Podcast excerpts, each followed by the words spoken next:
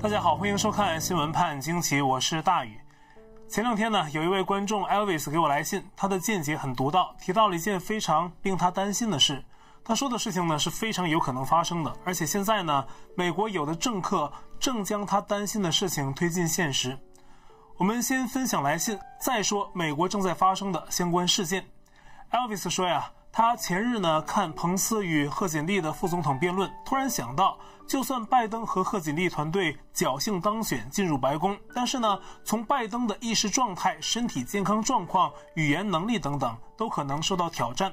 至少身体健康方面，Elvis 觉得呢，拜登是亮了黄灯。因此呢，他觉得拜登更像是民主党为赢得大选而准备的棋子，暗地里呢，实际推的是极左派的贺锦丽。而贺锦丽呢，资历还浅，直接出来跟川普竞争肯定更没有优势，所以呢，就作为拜登的副手出现。但是呀，一旦拜登当选，民主党内的极左派很可能鼓噪拜登的身体健康问题，把他赶下台。按照美国的法律，副总统贺锦丽届时呢，将名正言顺代行总统之职，成为代总统，在拜登的余下任期掌握实权。我给这位观众的回信是：见解高明，这很有可能发生。贺锦丽呢是什么背景？大家都知道，极左派。川普评价他说，比社会主义者还左，是共产主义者。贺锦丽跟彭斯辩论的时候呢，说习近平比川普强。他提出支持轻判大麻犯罪，支持开放边境，敌视所有石油、天然气这些传统能源，要完全用社会主义野心家的伪装面具——绿色能源行业来代替。并可能增加最高法院大法官的席位，安插更多的左派人士当大法官。同时呢，支持暴力社会运动，要对美国警察分成分，分成好的、坏的两批，将划入坏警察的部分呢，将无情打击。怎么样呢？是不是听着有点像共产党刚接管中国的时候要干的事儿呀？所以川普才说这个人是共产主义者。英文大学记者 Joshua Philip 在他们的访谈节目《American Thought Leaders》。分享了共产党在不同国家进行分化的思路。The Chinese Communist Party has a saying when it comes to their warfare, psychological warfare operations, and other forms of subversion strangle you with your own systems. In other words, observing how different countries operate, what is controversial within their systems, how does their system function, how can we use those systems to twist things around, to cause chaos, to mess things up, to use it against them. 那听了以上记者所分享的，我们就正好可以用来理解美国极左派正在做的事儿。那么贺锦丽是极左派的代表人物，所以呢，如果刚才那位观众的担心真的发生了，那么美国可能离发生文革也不远了。我们昨天报道了，佩洛西提出以川普受感染为由，要根据宪法第二十五项修正案推出一项法案，就是将不再适任总统的人罢免职务。今天呢，他正式提出了这一法案，意图更加明显。人们惊讶地发现，原来这一法案呢，并不是完全针对川普，而是对接下去就任的总统来说呢，都是一颗定时炸弹。因为有的观众可能还没看昨天的节目，所以呢，我再简单介绍一下。佩洛西提出这件事的基础，第二十五项修正案的大概内容是什么？这项宪法修正案规定，国会和政府内阁及副总统在总统因为任何原因无法胜任的情况下，他们可以宣布总统无法再履行职务而剥夺总统的权利。但要实现这一点呢，需要国会两院分别有三分之二的支持票才有可能。另外呢，这项修正案的第四节还规定。这个决定啊，也需要得到国会依法设立的专门机构的多数人同意才行，而这个机构呢，还没有建立。现在呢，佩洛西等人提出的法案就是要建立这样一个专司罢免总统的机构，为今后进行相关的事务铺路。十月九号星期五，佩洛西公布了一项还要等待国会两院表决以及总统签字的提案。这项提案的目的就是建立一个总统行使职权能力委员会。这个委员会呢，将由十七名包括两党成员在内的人组成，他们与副总统可以共同裁定总统是否因为身体或精神问题需要移交权力。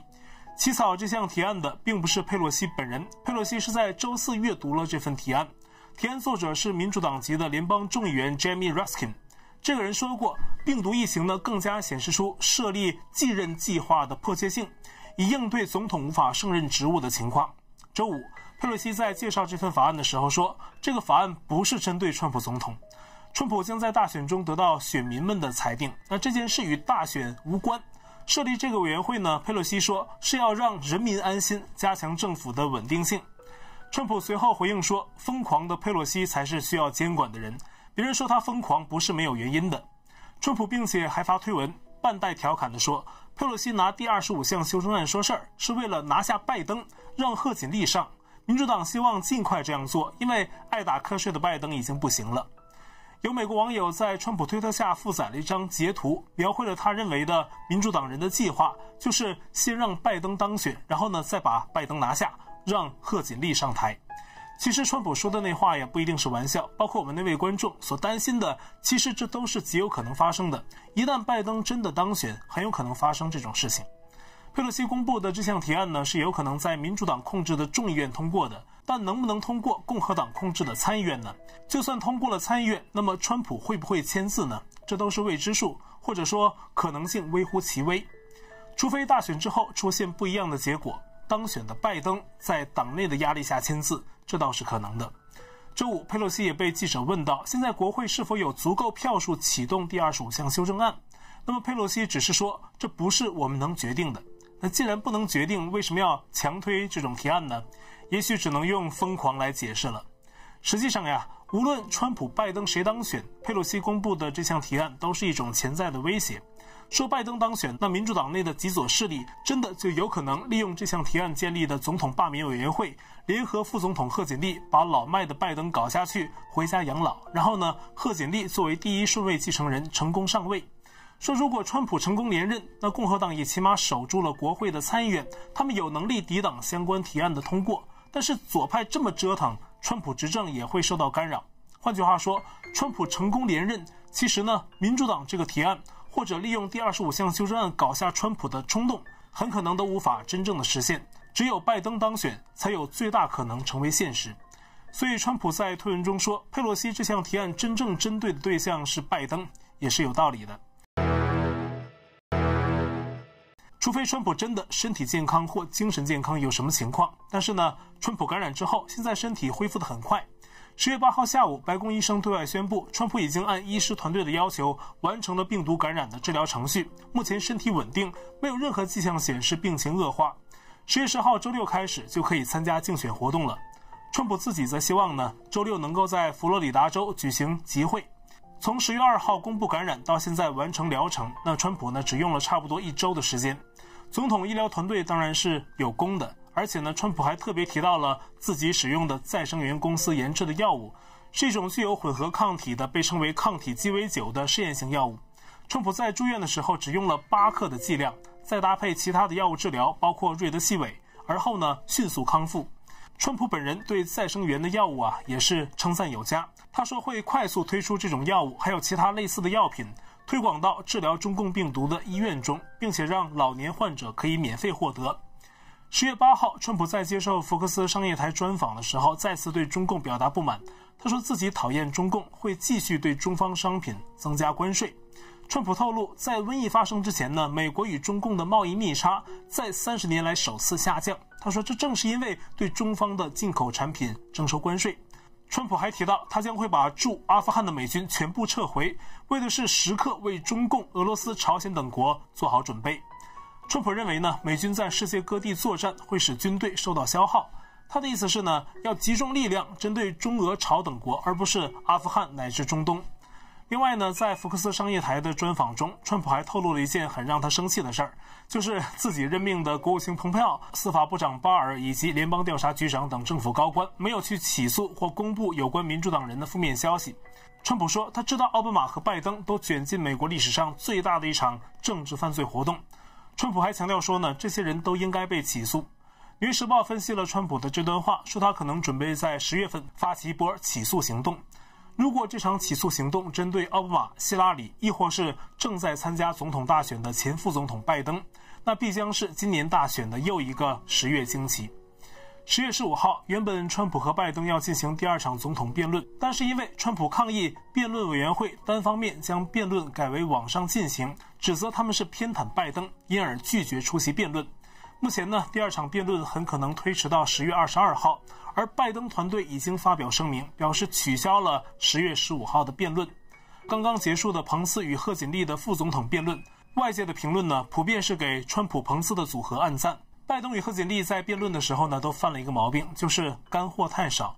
原先提出的一些主张，在辩论中呢，也一再自我否定，让原本属于他们阵营的极左派都可能感到眩晕，在想到底你们二位支持什么？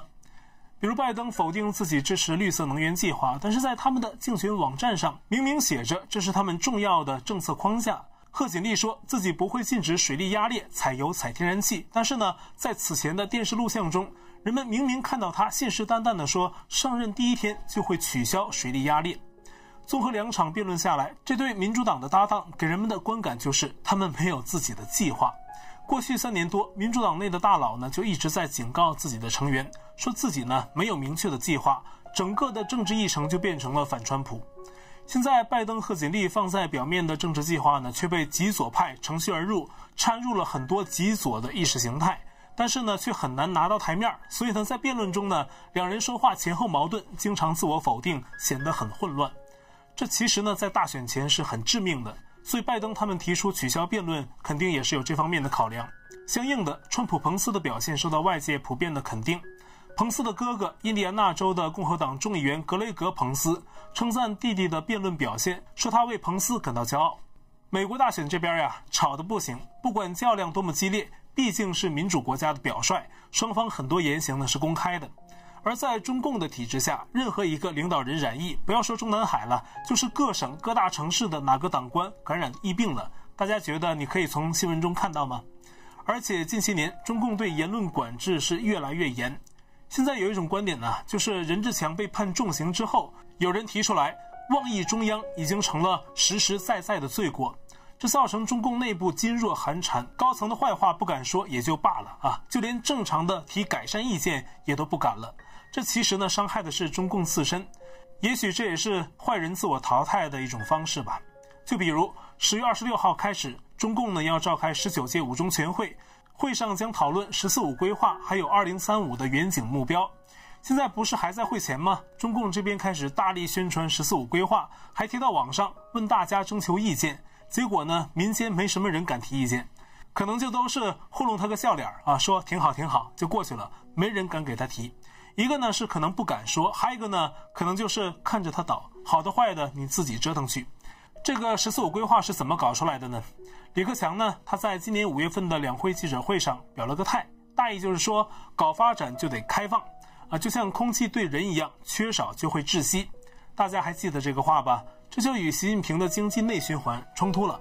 结果呢，今年八月二十四号，习近平与九名经济学者召开“十四五”规划会，把意见相左的李克强踢开了。这里不是说李克强好哈，就是说习想突出自己的权威啊，就把李克强推开了。可能说你一边去，我来。开玩笑啊，设计对白。然后呢，有知情的人就说呀，跟习近平开会的那些经济学者都是唯总书记马首是瞻之辈。最后那能有什么结果呢？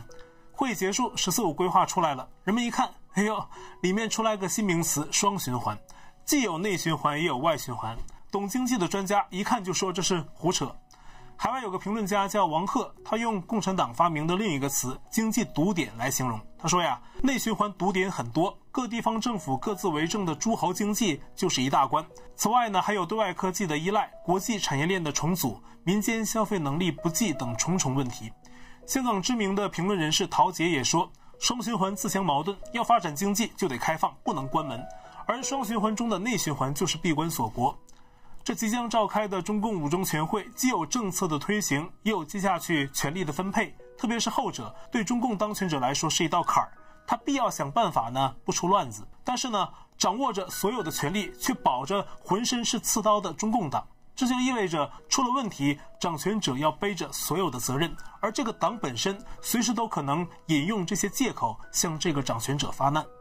现在这五中全会前呢，中国大陆的经济形势仍是每况愈下。中共国家外汇管理局十月七号公布了九月份的外汇储备，比八月份减少了两百二十亿美元，是五个月连升之后的第一次下降。暂且不说这官方数字本身是否真实，就说他自己公布了外汇的突然下降，这个趋势就值得警惕。网上不是有句话流传吗？中共公布的负面数字乘以十，差不多才是真实的。向外国购买能源、粮食、高科技产品，全要靠外汇。特别是现在国内物资储备面临危机，更需要外汇支撑。外汇出问题，意味着无法满足中共巨大的对外购买需求。除他们自己公布的数字，他们外汇不够的迹象还有一点，就是国内的人向海外爆料啊，自己去大陆的银行换取外汇遇到麻烦，要么对提款额呀设定严格的限制，要么就要经过比较繁琐的程序。为什么早没有这样的事情出现呢？偏偏现在才出现，就是他外汇在枯竭之中嘛。我刚才说国内物资储备面临危机，也有实例。自由亚洲十月八号报道，中共各地政府正在建立公务仓，这是遵照中共国管局三月份的通知，要求中央行政事业单位分级建立公务仓，建立实体仓库和资产调剂的工作平台，目的是对闲置低效的资产进行统一管理。这一方面呢，是集中闲置物资，填补物资缺乏的真空；另一方面呢，哈佛大学的政治学博士顾维群分析说呀，这样做是中共考虑在重大公共卫生灾难，特别是发生战争的情况下，当局可以具备比较大的资源调配能力。但是多名学者也表示，不改革政治体制，官员贪腐、尸位素餐等等这些本质问题不解决，搞这些形式实际用处不大。中国大陆目前的经济困境是由多方面原因造成的。年初开始的瘟疫呢，也是很大的因素。目前正是秋冬时节，很多人在紧张的注视，担心疫情再次增强反扑。十月八号，欧洲的单日感染量首次报告突破十万，传递了一个并不乐观的信号。说到这儿呢，我又想起了今年五月的一个消息，大家可以当新闻的番外篇来听。有些人可能觉得比较悬，但是呢，有些朋友也会很感兴趣。就是印度有一个被称为神童的少年阿南德，他在去年八月曾成功预言中共病毒的爆发。当时他说呀，二零一九年十一月开始，有一场灾难会威胁到世界各国，会持续到三四月份进入高峰，然后呢，五月缓解。结果今年的中共病毒疫情真的是这个情况。今年五月份呢，他又预言说，今年年底的十二月二十号到第二年的三月三十一号，全球可能出现更严重的灾难。可能是病毒疫情转强，继续大流行，也可能是另外的一种超级细菌。但无论怎样，在当今这个不平静的世界，我总是觉得呢，内心正直善良的人总是会有平安的好运。好，如果您有爆料信息呢，可以给我们发邮件，我们的节目电邮是 xwpajq@gmail.com。欢迎您订阅和分享我们的频道，在订阅的时候呢，不要忘了点击订阅按钮旁边的小铃铛图案，在第一时间收到我们新节目上传的通知。也欢迎您加入我们的会员。那这期节目就到这里，感谢您的收看，我们下期再会。